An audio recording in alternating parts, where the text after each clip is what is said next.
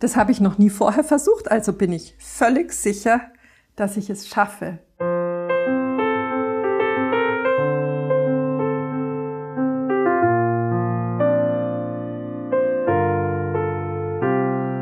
Ich bin zutiefst überzeugt davon, dass es so, so wichtig ist, dafür zu sorgen, dass man selbst in guter Stimmung ist.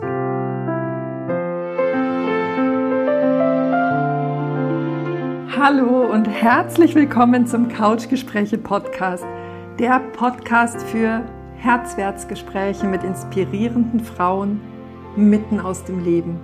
Mein Name ist Petra Oleni und ich nehme dich hier mit in meine Erlebenswelt als Coach und Mentorin. Herzoffen, nah und inspirierend.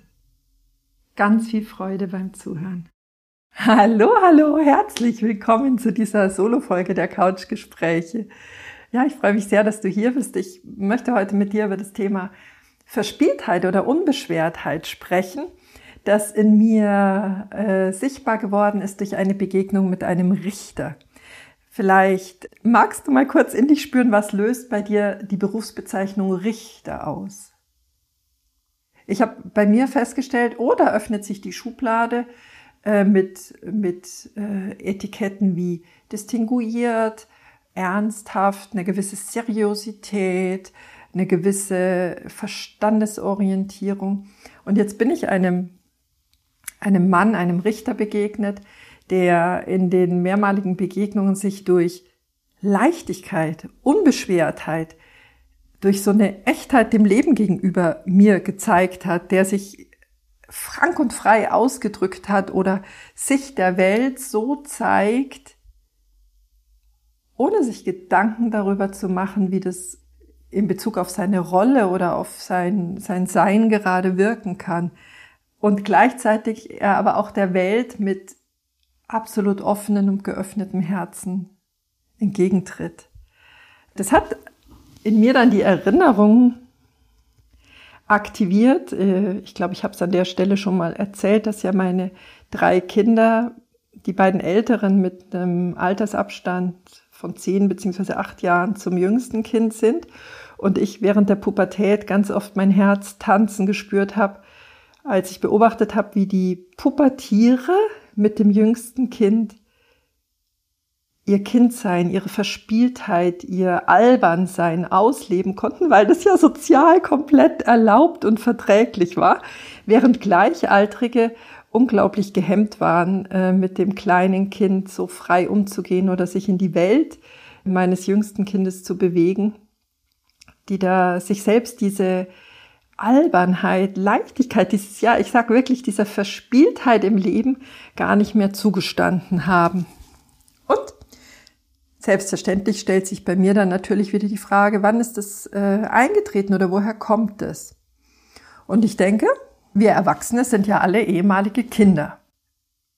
Als Kinder haben wir unfassbar viele Erfahrungen und Erkenntnisse, Erlebnisse gesammelt, die dann unser Verhalten definiert haben. Wir haben uns in einer bestimmten Weise geformt aus Furcht vor Ablehnungen oder Abwertungen oder äh, Ausgrenzungen. Ja, wir verhalten uns nicht so unbeschwert, vielleicht weil wir da auch einige schmerzhafte Feedbacks eingeholt haben.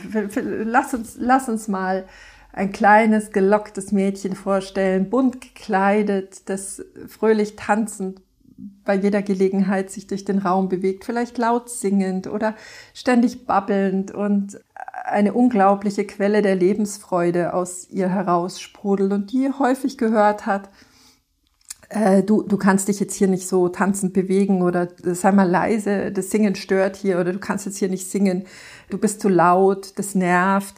Oder ein kleiner Junge, der mit riesengroßen Augen ständig nach Warum fragt, der die Welt verstehen möchte und fragt und fragt und fragt und fragt und auch seine, ähm, seine unstillbare Neugier immer in Schranken gewiesen bekommen hat, der für sich dann auch den Schluss gezogen hat, dass äh, es ist nicht okay, wenn ich frage, es ist nicht okay, wenn ich offen alles erkunden möchte, es ist besser, ich schaue mir die Sachen an und ziehe meine eigenen Rückschlüsse und macht es dann anders.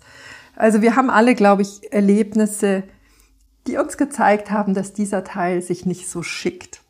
Und wenn wir heute uns diesen Teil nicht erlauben, reagiert im Prinzip der erwachsene Mensch wie dieses Kind nach den Erfahrungen von damals. Also unser Erwachsener von heute darf sich diesem beschnittenen, nenne ich es jetzt mal, Kindanteil zuwenden und schauen, was es braucht. Natürlich wirkt dieses System für uns als Schutz.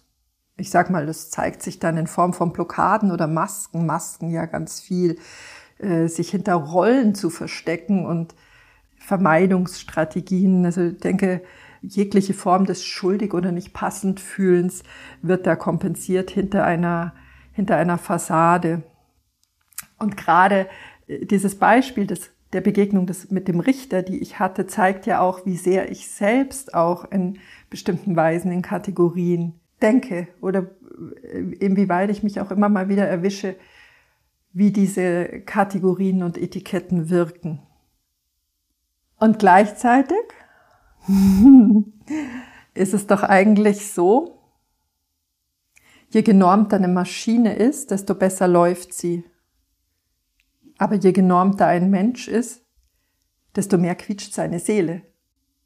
Also wir, wie, wie oft denken wir Menschen, erst wenn ich diese Arbeit gemacht habe, erst wenn ich diesen Abschluss habe, erst wenn, dann kann ich mir dieses oder jenes erlauben. Eine Form von Genuss, eine Form von also Urlaub, eine Form von Loslassen, eine Form von innerem Freifühlen.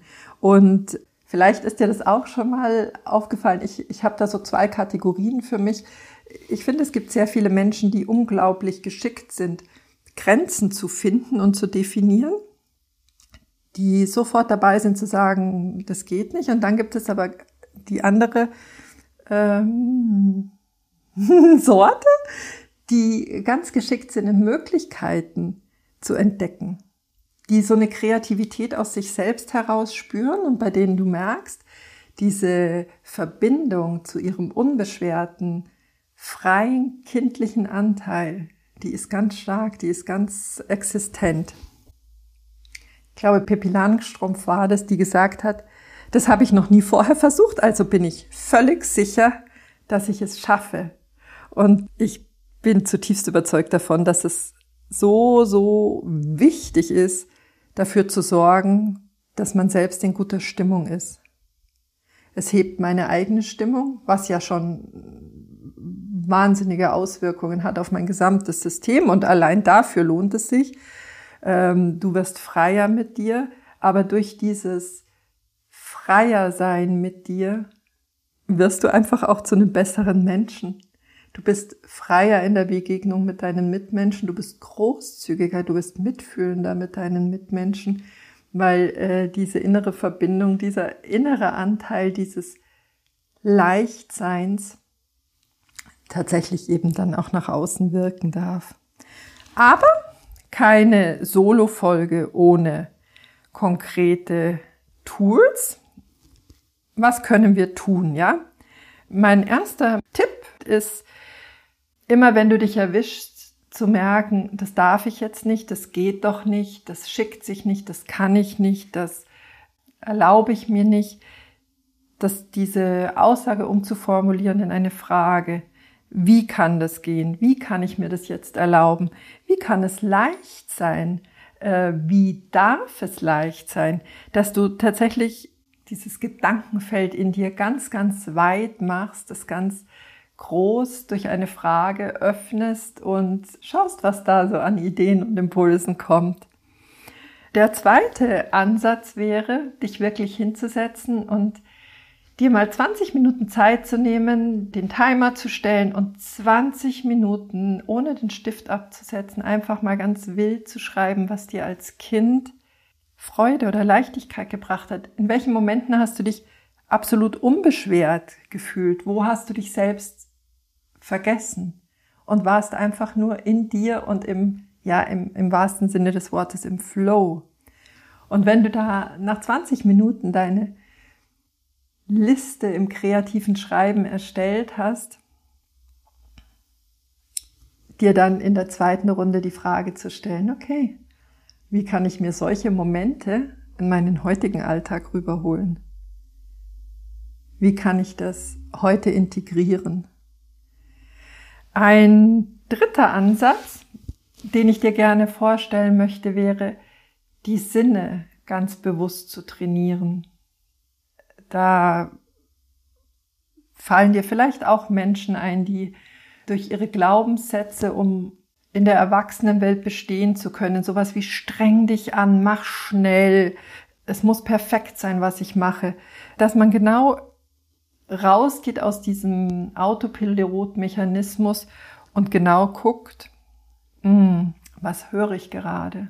Einen Spaziergang zu machen und dabei ganz bewusst zu wahrzunehmen, was höre ich, welche Geräusche nehme ich wahr, genauso was sehe ich. Du kannst einen Blick aus dem Fenster werfen, schauen, was sind die fünf Dinge, die dir sofort in die Wahrnehmung hüpfen und dann nach fünf weiteren suchen, die nicht gleich da sind. Also ganz achtsam den Blick schweifen zu lassen. Du kannst während einer Mahlzeit besonders aufmerksam darauf achten, was schmeckst du da? Welche Aromen nimmst du wahr? Was riechst du beim Essen oder auch wenn du rausgehst? Und wie fühlt sich zum Beispiel die Oberfläche einer Baumrinde an? Wie fühlt sich das Gras an, durch das du läufst? Wie fühlen sich Blütenblätter an? Dass du bewusst, ganz achtsam deinen Sinnen mal Raum schenkst und eine schöne Verbindung zu ihnen pflegst. Und das vierte, das ich an der Stelle als wertvolle Maßnahme erachte, ist, albern zu sein. Tatsächlich äh, Dinge zu tun, die die du dir vielleicht gar nicht erlaubt hast in der letzten Zeit. Zum Beispiel, ah, was ich ja liebe, wenn, wenn ich mit kleinen Kindern zusammen bin, sie malen ein Bild, ratzi fatzi oft, und dann schenken sie es mir. Sie sind großzügig, dir zu erlauben, mit kleinen Sachen ganz großzügig zu sein, ohne den Anspruch zu haben, dass das jetzt besonders perfekt oder ausgefeilt sein muss. Großzügig zu sein mit, mit kleinen deiner Schöpfungen. Oder äh, du machst Stimmen nach. Du darfst es ja gerne alleine machen und es hört kein anderer Mensch, aber dass du einfach dir erlaubst, so einen, so einen Raum für dein kindliches Ich zu schenken, das ganz albern Stimmen nachmacht. Oder du legst deine Arme überkreuzt auf deine Schultern und lobst dich, lobst dich ganz übertrieben und äh, ja, sagst dir, worin du einfach einzigartig und großartig bist. Denn ich glaube, wenn unser Herz spricht, ist es unmöglich, dass der Verstand ihm widerspricht. Und genau mit diesen Worten, glaube ich, höre ich für diese Woche auf. Ich wünsche dir eine ganz leichte, eine ganz verspielte, eine ganz heitere Woche mit dir und deinem inneren Kind, mit dem unbeschwerten Teil in dir. Ich freue mich, wenn dir die Inspirationen in diesem Podcast wertvoll sind, wenn du ihn weiterempfiehlst oder abonnierst, vielleicht auch eine 5-Sterne-Rezension bei iTunes hinterlässt. Ich freue mich aber vor allen Dingen, wenn du nächste Woche wieder hier bist und ich dir Herzwertsgespräche anbiete auf dem Weg in unser Inneres. Hab's gut, fühle dich warm umarmt von mir und pass gut auf auf dich. Herzlichst, deine Petra.